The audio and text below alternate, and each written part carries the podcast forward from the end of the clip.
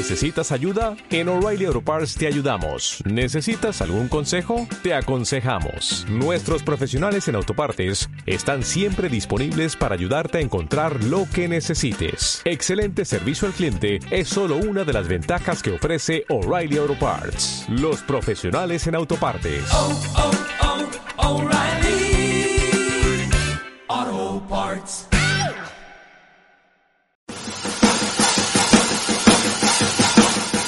Este programa es presentado por La Hormiga Diseño. Ideas innovadoras para tu negocio, tu marca, nuestro desafío. Desarrollo web, manejo de redes sociales, papelería y mucho más. Contáctanos al WhatsApp más 569-5248-2780 o al correo ventas arroba lahormiga.cl.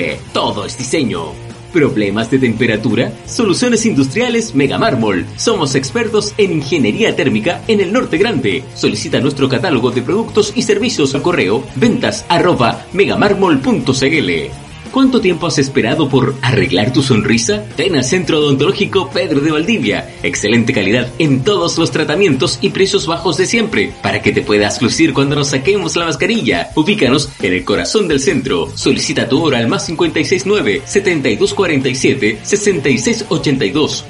M&M Climatización Limitada, especialistas en equipos de aire acondicionado, aromatización y suministros de artículos contra el COVID-19. Consulta los teléfonos o WhatsApp más 569-4271-2528 o más 569-4271-2530. Síguenos en Instagram, M&M-aromatización y en Facebook, M&M Aromatización.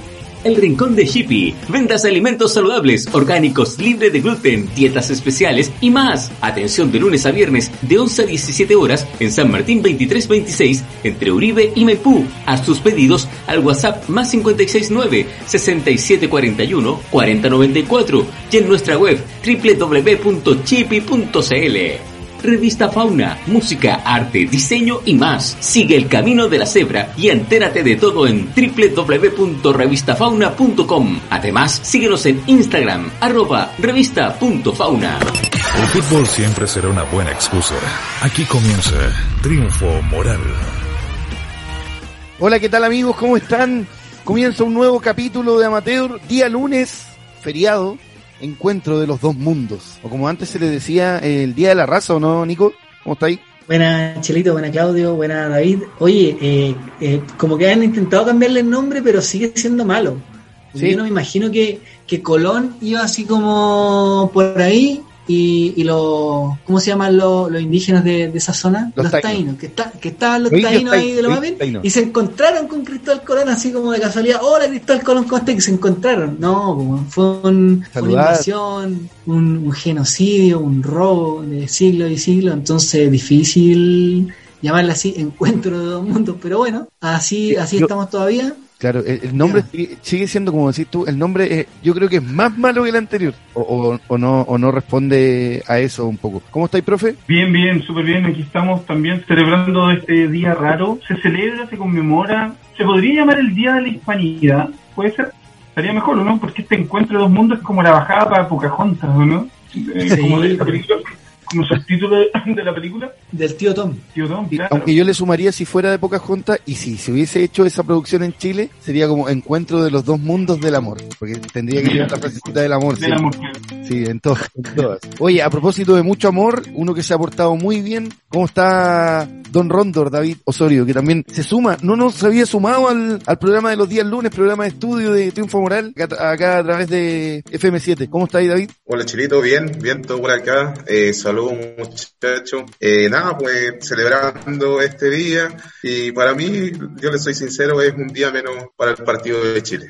No hay más Bien, es, es- es un- es una que buena. Así que estando a- bien a medida que se va dando el programa. está, está medio pegatio nuestro amigo David, así que actu- act- actualice el modem ahí, BTR parece que se está portando mal, como siempre. Oiga, Va eh, pegado. Parece. Está, está pegado. Oiga, bueno, comencemos el día de hoy. Yo le daría el tiro porque en, en virtud del tiempo, en virtud de, de aprovechar bien los minutos, estuve revisando, bueno, se jugó la fecha 14 del fútbol chileno, una fecha, una fecha rara, una fecha donde Católica enredó puntos, se esperaba que no fuera así y terminó enredando puntos que yo creo que era el partido, un partido importante para marcar la diferencia, pensando también que, que la española se ha ido acercando, eh, también ganó la calera, entonces se, siguen acercando los, ganó la Universidad de Chile, enredó ahí eh, Antofagasta, pero, pero sigue ahí al acecho también. Sí, la verdad es que yo creo que deja una sensación un poco amarga en los hinchas de la Universidad Católica, eh, porque pasó lo mismo que pasó la fecha anterior, que era eh, una fecha rara, entre medio de Copa Libertadores, tienen que, tienen que jugar un equipo suplente y, y se empata de nuevo. Y en esta oportunidad de local, ante un equipo que es de la, de la medianía para abajo de la tabla, y, y las Copa Libertadores no va a parar, las eliminatorias tampoco, entonces deja un, ahí una, una especie de interrogante respecto de cómo se va a definir el futuro. El Católica en un momento llegó a tener 6-7 puntos de diferencia, al día de hoy solamente tiene 3 con Unión La Calera, 4 con Unión Española, entonces puede que el campeonato se le termine enredando si es que si es que en esto, en estos, en estos alternativas que tiene que poner, no logra encontrar un buen juego. Y, y bien, la Unión Española, eh, bien la calera, eh, nos dejó harto esta fecha, estuvo, estuvo bien entretenida. Sí, la vamos revisando porque, bueno, la fecha se inició el día jueves con un- una sorpresa también porque, oye, Ojín, ¿cómo ha ido enredando puntos? ¿Cómo se está empezando a complicar con el promedio de- del descenso? Entonces están pasando cosas. Y ahí Cobresal, para nuestro amigo Bastián, dando dando un batatazo, ganando 2-0 de visita en el Teniente. Habían jugado bien eh, con la Universidad de Chile, también que se había jugado ahí en el Teniente Cobresal.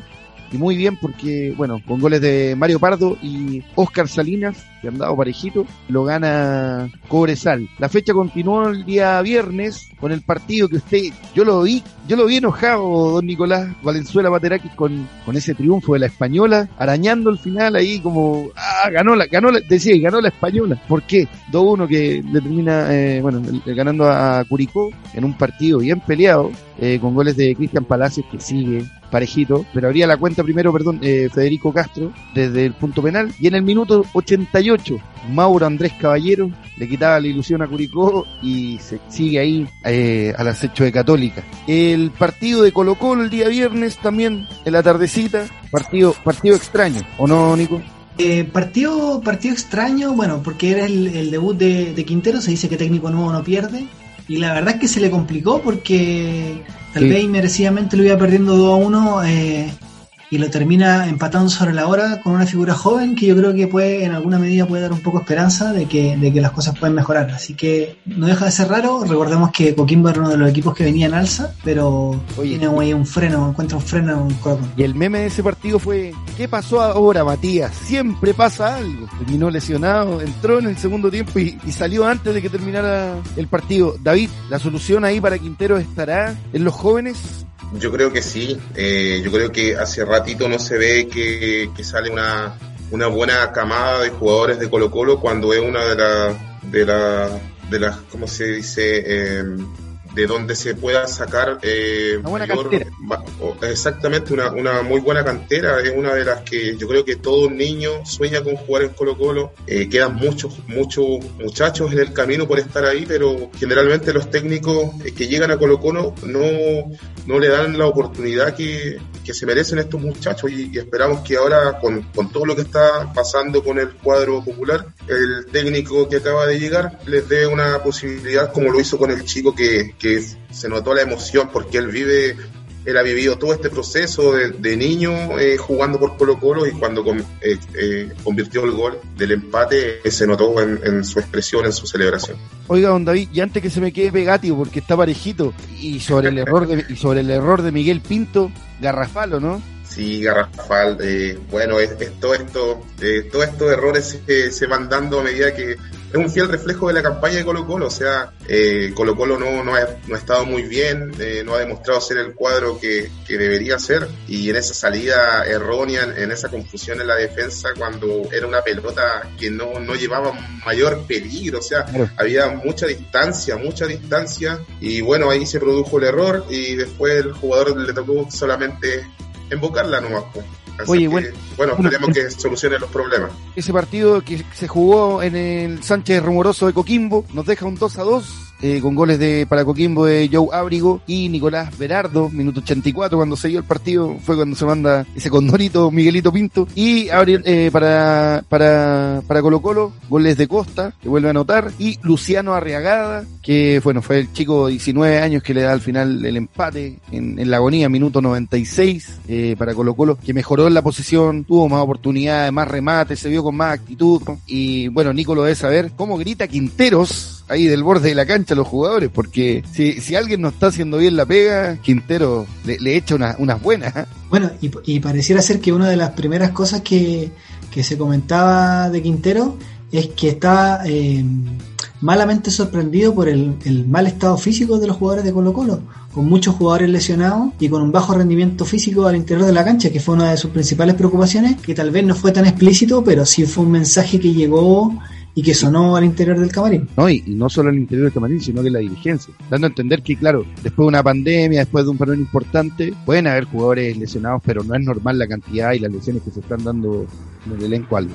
Oiga, la fecha continuó el día sábado, tempranito se jugó el partido de Iquique con Audax Italiano, los itálicos, y lo ganó Iquique, partido de Leiva en la banca. En dos minutos. Sí, en dos minutos lo dio, lo dio vuelta, porque bueno, el Chucky, Ariel Martínez había eh, anotado el primer gol a los 10 minutos y en el minuto 43 César Huanca, uno de la cantera, y Ricardo Darío Blanco en el minuto 45, dos minutos como lo decía usted, dio vuelta ese partido. El día sábado también el partido de, de Huachipato con Antofagasta. Digo, medio, medio flojito, el, el buen palo de, de Collado, pero no, no se vio mucho más, más, yo creo que se arropó bien y el punto, era un buen punto para Antofagasta al final, si lo vemos, si lo vemos así, ¿o no? O sea, yo creo que es un buen punto porque termina con el arco en blanco también. Eh, eh, Antofagasta es de las mejores visitas del campeonato, recordemos. Y, y creo que creo que eh, lo, lo deja tal vez no en, no en el óptimo, pero sí en una buena posición del campeonato. Recordemos que va en quinto lugar con 24 unidades, sólido en zona de Copa Sudamericana y un poco despegado de este grupo que se va poniendo más arriba, que es eh, la Calera Unión y, Universidad Católica, pero sí, sin duda, uno de los equipos más regulares del campeonato, así que bien por el empate de- del Puma. Oye, y cuando el, el sol todavía pegaba rico ahí en, en Viña del Mar, un empate 2 a 2 de Everton con Santiago Wander, el clásico porteño, que estuvimos ahí, partido, partido simpático, a rato se puso me- medio lento, bueno, como todo partido, de repente tiene, tiene su alto y bajo, el tema físico y todo, pero a la larga partido entretenido, pasaron hartas cosas, John Herrera se le, se perdió un, bueno, lo atajó en realidad Mauricio Viana, eh, el Oveja, y, y bueno, un partido que, que nos deja, bueno, el, el 2 a 2, como decía, goles de Juan Cuevas en el 22, después se va... Golazo. eh, sí, sí, y Bastián San Juan, esa chilena en el 78, que nos, esa cha- eh, chalaca que nos dejó, como le llaman. que nos dejó a todos locos, y Canelón en el 82, y Carlos Rodolfo Rotondi en el minuto 92 con un- una locura también, un ¿Fue golazo. centro o fue al arco? Esa pregunta va a ser, yo creo que cuánto, habría que habría que tratar de llamarlo y decirle, oye, ya vos di la verdad, ¿fue centro o fue al arco? Pero, pero de que fue espectacular fue. Y, y en el minuto en que fue también, pues. Eso, eso claro, le, da- le da, le da ese, ese, ese saborcito distinto. Gan- Empataron, bueno, yo creo que lo, similar a lo que pasa con, con Colo Colo el, el día, el día viernes. Claro, empatar, imagínate, en el último, me hace también recordar al, al, al gol de el señor Molina, el autogol en ese clásico de Universidad de Chile con Colo Colo en su momento, en el año 2011, ahí con la celebración de, de San Paolo y Marcelo Díaz y todos los que celebraron ese día. Eh, y así, pues, o sea, eso obviamente le da, le da otra cosita. Oiga, y bueno, llegamos a este partido que, de- del día del día sábado también eh, donde Universidad Católica al final termina alcanzando el empate se le arrancaba el partido eh, Brian Carballo que había metido eh, exjugador de Colo Colo en el minuto 20 el gol y con gol de Puch en el 73 eh, bueno hay que decir también Católica con mayor posesión del balón con mayor cantidad de remate al arco con, con una mayor intención eh, con mejor posición en, la cantidad de pases. Entonces, las cosas pareciera ser que se hicieron bien, pero faltó, faltó concretar, ¿o no? Eh, San Pedri tuvo un par de ocasiones bastante claras. eh, eh, una la echó para afuera, en otra intervino el arquero de, Universidad Concepción.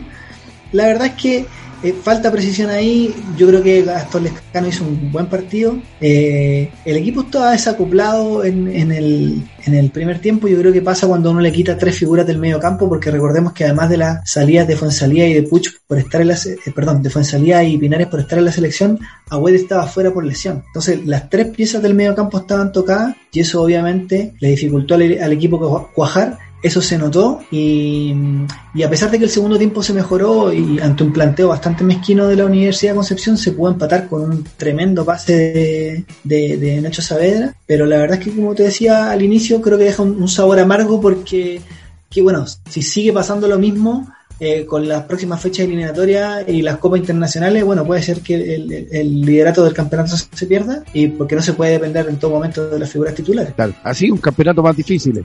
¿Y cómo lo vive el Luli? A- a- ahí en la, en la, subían un video, cómo gritaba, cómo, cómo, cómo les pedía a los jugadores que recuperaran las pelotas, que lo, como, como lo vive él dentro de la cancha, lo vive fuera, quería puro meterse. Está loco, está loco. Ah, sí, estaba como loco.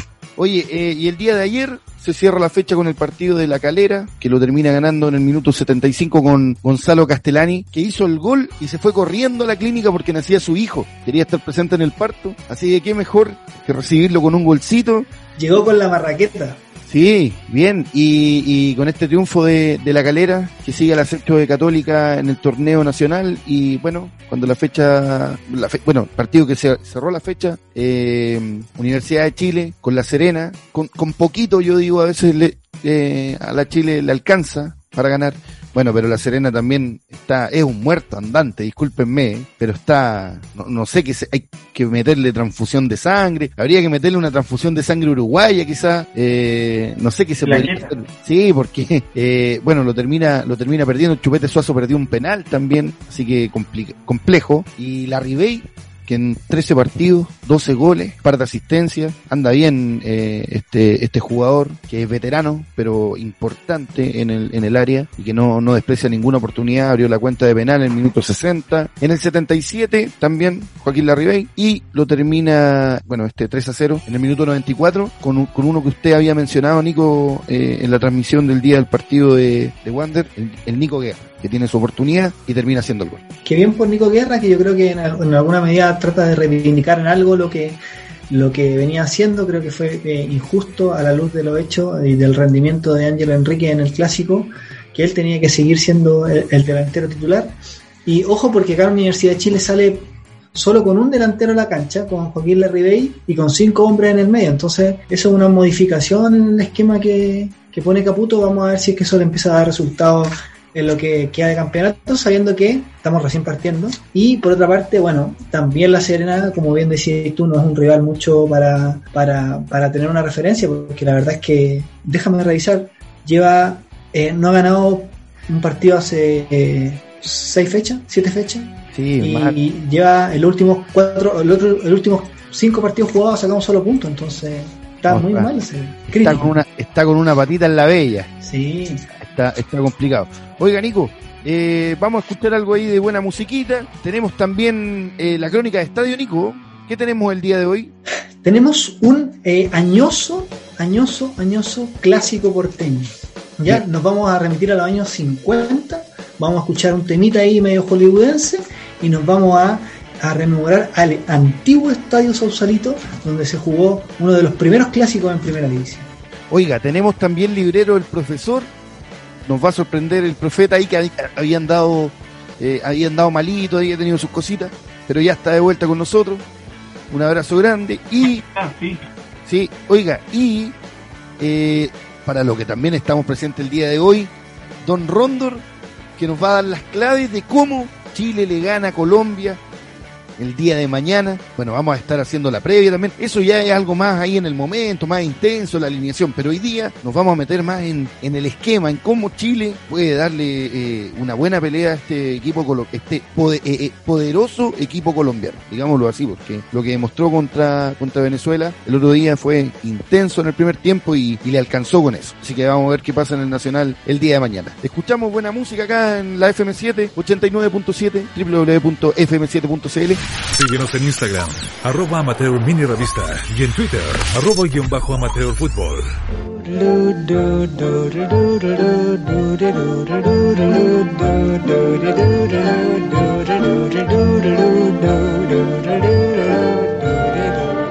...2 de noviembre de 1952... ...se juega un nuevo clásico porteño... ...en el Estadio de Valparaíso...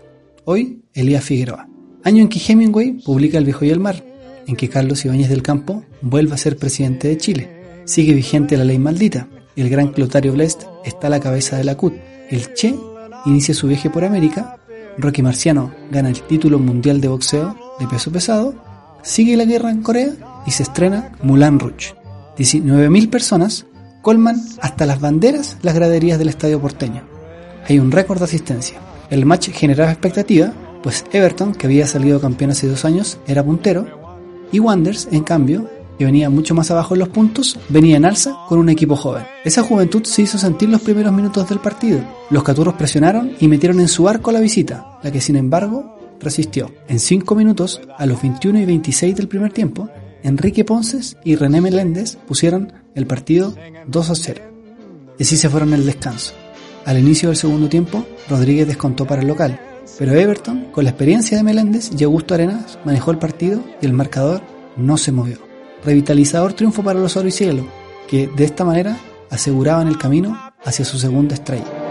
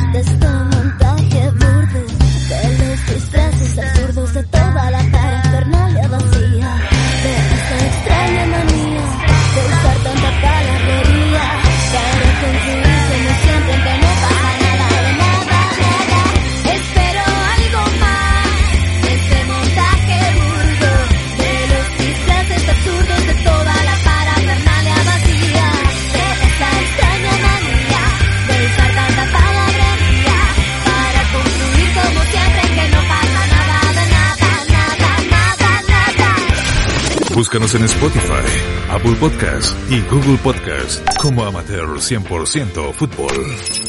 Estamos de vuelta acá en la 89.7 Triunfo Moral, versión estudio. Lo hemos pasado, lo hemos pasado bien en la versión al estadio al estadio, pero también hay que sentarse aquí en los sillones y conversar de lo que está pasando. Eh, y por eso hoy día nos acompaña, bueno, en su primer capítulo de estudio, eh, don David Osorio, porque vamos a conversar de lo que se viene mañana, partido de, de la selección chilena contra la selección cafetalera en esta segunda fecha de las clasificatorias al Mundial Qatar 2022, ¿o no, David? Sí, eh, bueno, eh, eh, se nos viene un partido bien complicado, de un partido de tres puntos, aunque vayan en la aunque vayan la segunda fecha de esta extensa clasificatoria, para nosotros es un partido fundamental porque eh, para ir comenzando a despegarnos de la parte de abajo de la tabla. Y ante un rival que, que durante el último tiempo ha sido bastante complicado, o sea, lo- lo- los partidos han sido bastante reñidos, de hecho hubo una eliminación en Copa América, Así que, y también por el, rendimiento actual que nos dejó el partido que estuvimos transmi- transmitiendo eh, entre la selección de Colombia versus Venezuela, que, que nos dejó un, nos dejó un sabor bien, bien especial. O sea, eh, lo que jugó la selección Colombia, como lo decíamos en, la transmisión, eh, casi trotando, sino por decirlo caminando, eh, pudo derrotar a la selección de Venezuela, que nosotros le teníamos como bastante fe por todo lo que venía demostrando el año anterior. Bueno, pasó un año de, en la cual todas las selecciones, por lo menos Sudamérica, no hubo competición, así que era, era bastante o producía una expectativa grande ese partido y pudimos ver que la selección Colombia, el próximo rival de Chile, es una selección de temer, sobre todo en la delantera eh, donde están esa- esas figuras letales.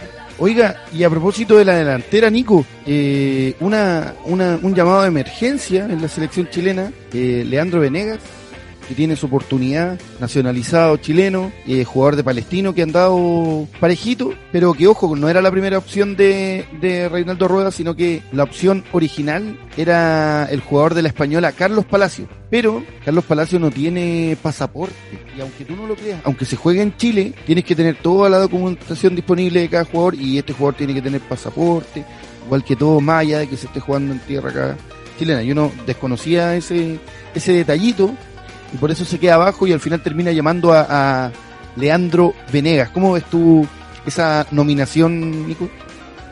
Es por Gaete, ¿no? El jugador de Cobresal que salió. por Gaete, claro. Mira, la verdad es que no es posición por posición, porque eh, Venega no es un no es un extremo abierto como sí lo es Gaete de manera bien definida en Cobresal. Creo que, eh, que es una incorporación eh, que lo hace en, función de llenar el listado, de repente dar una alternativa si es que el partido estaba muy cerrado, con un hombre que puede ser de área, de referencia. Eh, pero a mí lo que más me intriga, y no sé si David ahí tiene un poco más que contarnos, es eh, cómo va a atacar Chile.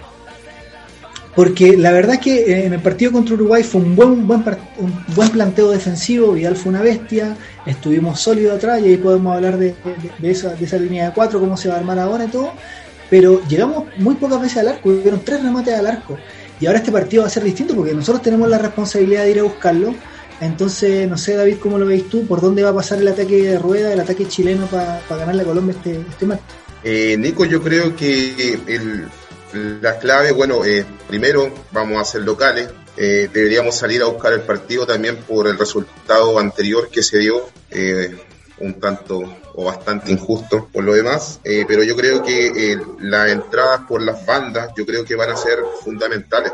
Y de hecho, eh, la inclusión de Mauricio Isla, quien no pudo estar ante Uruguay por el problema que todos nosotros sabemos, ahora se, eh, se va a producir un, movimiento en la defensa. La formación posible o tentativa que está manejando el profesor Rueda sería con Arias en portería, Isla entraría eh, por Paulo Díaz como lateral derecho, dejando eh, como centrales a Sierra Alta y el otro sería Paulo Díaz o Vegas, y Rocco y Vegas por la izquierda.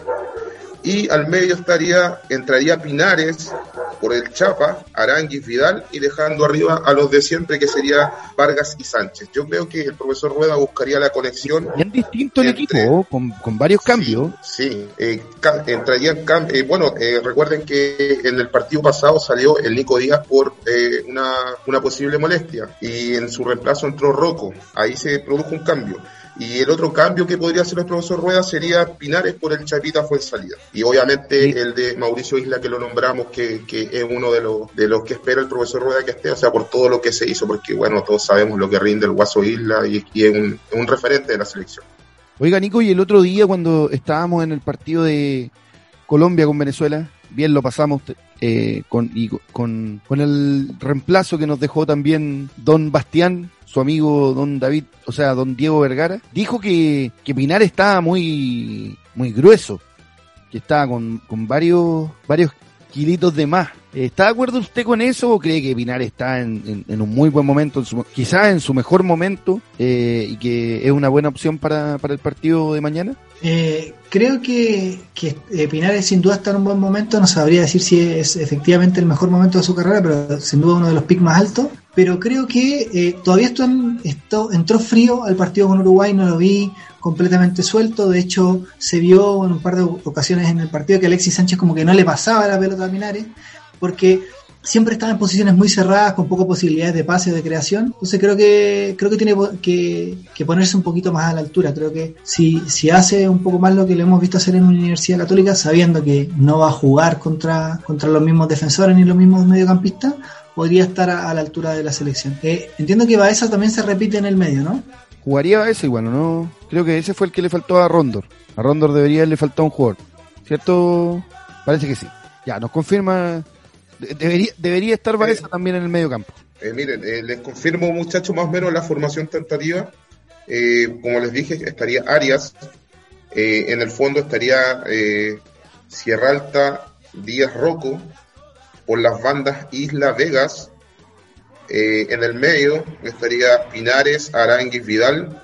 Y adelante Sánchez y Vargas. Ah, o sea, una línea de 5 de nuevo. Exactamente. Ah, eso no había Ah. entendido. Usted ahí le faltó explicar el, el número telefónico.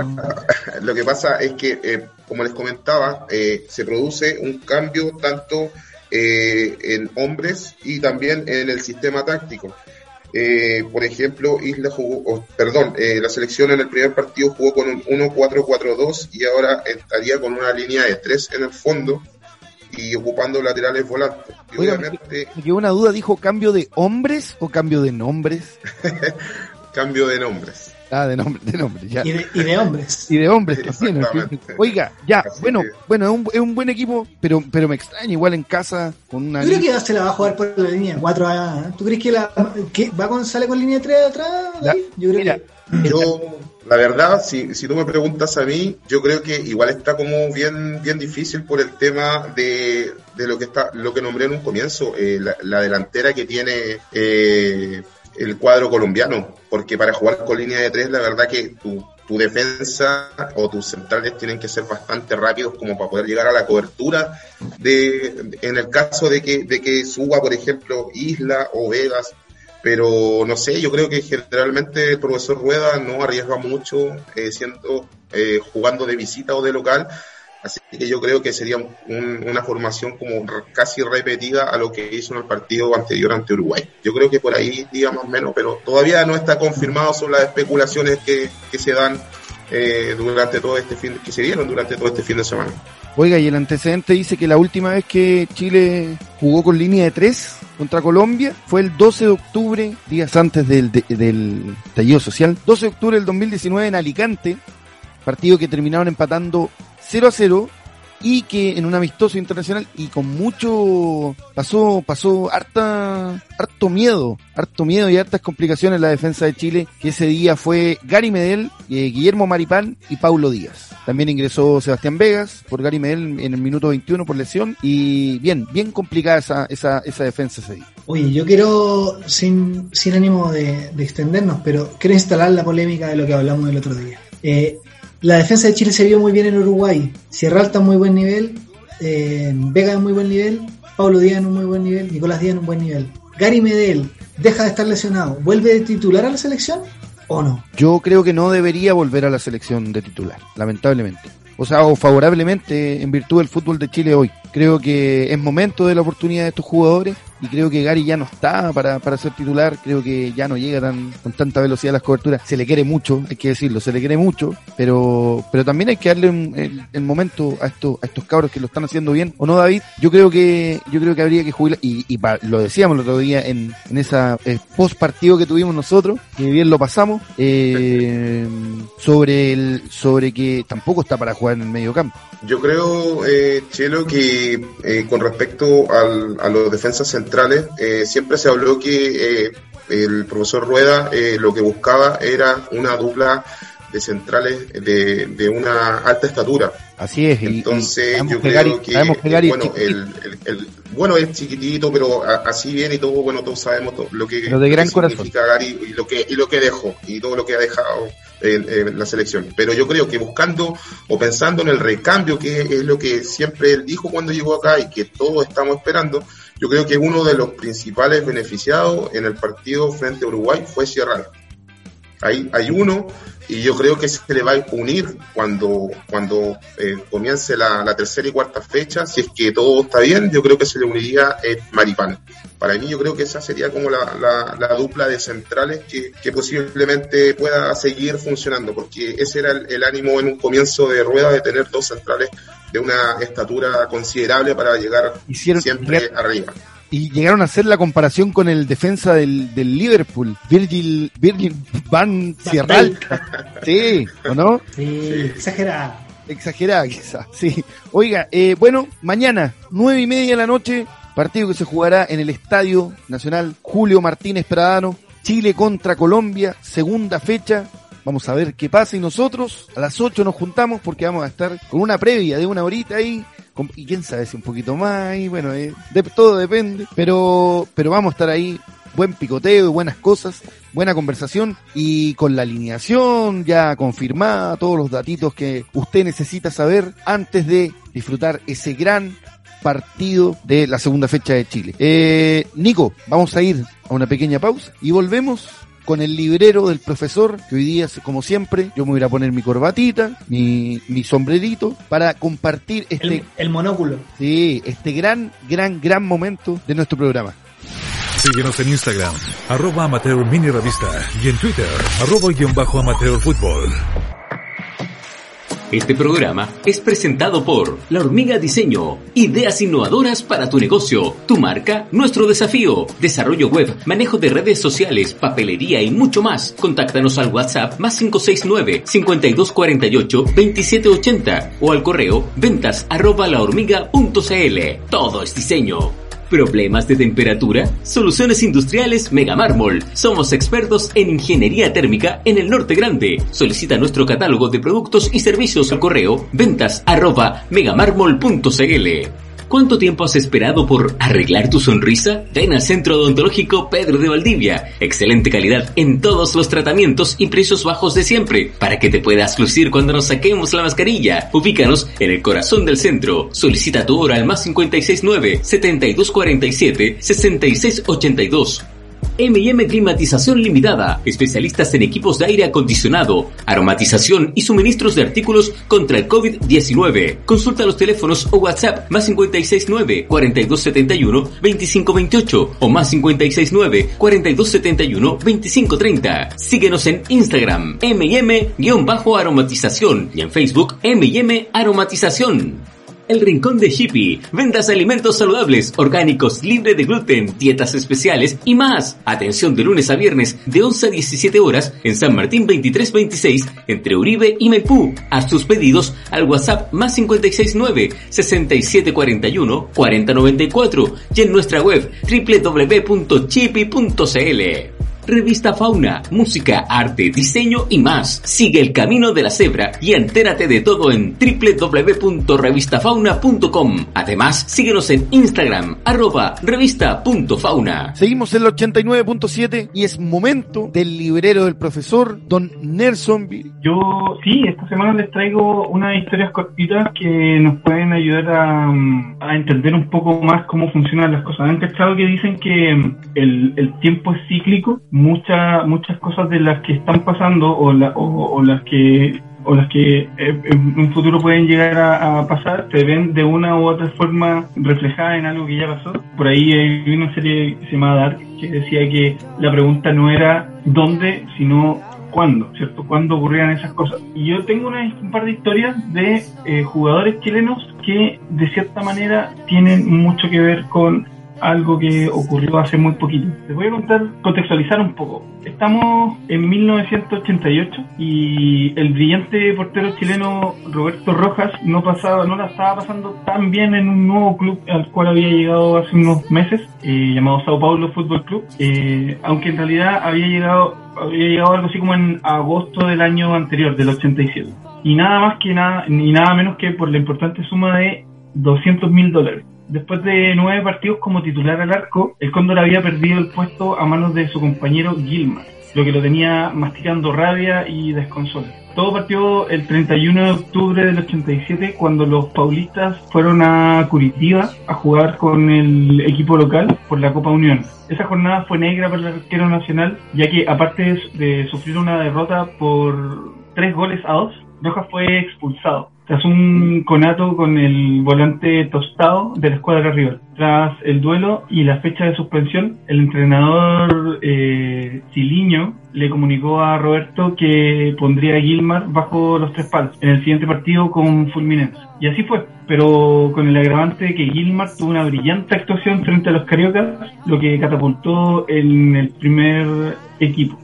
Todo esto se oscureció para el guardaballas chileno, quien fue comunicado que permanecería en la banca, algo que no ocurría desde sus lejanos tiempos de aviación en 1980. La situación fue súper dolorosa para el Cóndor, eh, pero aún así siguió trabajando al máximo para poder recuperar el arco de Sao Paulo. El problema es que comenzaron a pasar los partidos, comenzaron a pasar los días, las fechas, las semanas y los meses y la titularidad no le llegaba de vuelta. El portero acumulaba una inquietud y algo de molestia, más aún porque se acercaba a pasos agigantados a la participación de Chile en las clasificatorias para el Mundial de Italia 90, donde Chile debía enfrentar a nada más y nada menos que a Brasil y Venezuela. Esto lo tenía súper nervioso ya que deseaba llegar en óptimo nivel eh, y, en el- y en una condición lo mejor posible a esta instancia eliminatoria. En Chile, por otro lado, la situación de Rojas preocup- se, se preocupaban demasiado, ¿cierto? Porque aunque su titularidad en la selección ya era súper segura, ya que el técnico en ese tiempo, el señor Orlando Aravena, lo tenía como puesto fijo en la valla. Lo más que se comentaba por esos días en el país era que la suplencia del chileno era más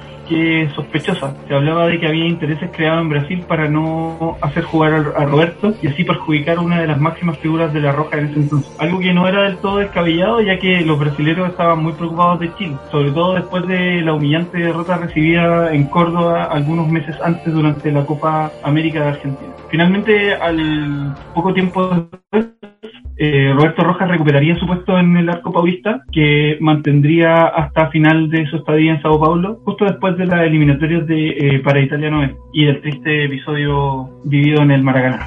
Eh, el episodio de suplencia de Cóndor Rojas en Sao Paulo se parece, y eso era como un poco lo que les decía en el principio, se parece mucho a la situación vivida casi 30 años después por Claudio Bravo a su llegada en Manchester City de Joseph Guardiola. La historia de repente se repite casi, casi con calco.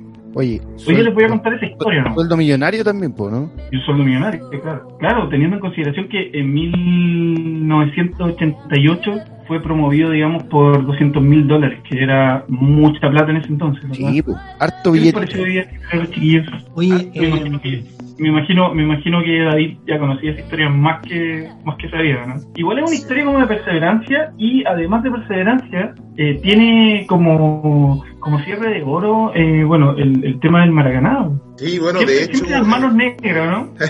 sí, de, de- de hecho, el, el partido, o, o sea, eh, el paso del Cóndor por, por Sao Paulo, eh, como decías tú, bueno, estuvo de todo un poquito. Lo, lo bueno sí que eh, ya hay varias competiciones también, o sea, está el, el Paulistado, eh, donde el, el Cóndor eh, eh, eh, estuvo actuando eh, varias veces, porque, eh, bueno, llegó con, llegó con, con todas las armas de triunfar, la- lamentablemente no tuvo un rendimiento óptimo, después eso también eh, le fue relegado a la banca y tuvo que ir haciendo suple- suplencia, como más menos el caso que me contaste tú de hace un ratito de Claudio Bravo. O sea, que llegó llegó muy con altas expectativas, pero después se fueron diluyendo por muchos factores, hubieron muchos factores.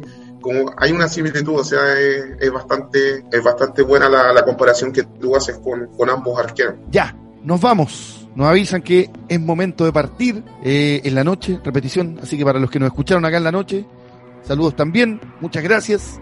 Eh, nos puede visitar en nuestro Instagram, Amateur Mini Revista. Eh, y bueno, seguir las transmisiones también, atento a todo lo que está pasando a través de Triunfo Moral. Chao chicos, muchas gracias por este programazo, profesor. Gracias por siempre preparar el librero, sorprendernos con cada historia, con su historia dark del día de hoy.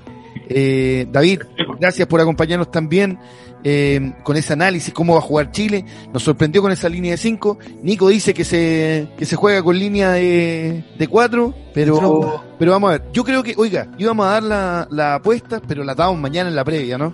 Mejor. Ahí, ahí, tiramos los las conchas y todas las cosas para ver cómo eh, las cartas y todo como, sí, pues ahí la previa, lo hace Lucho Jara. Horario de la previa, Chelo.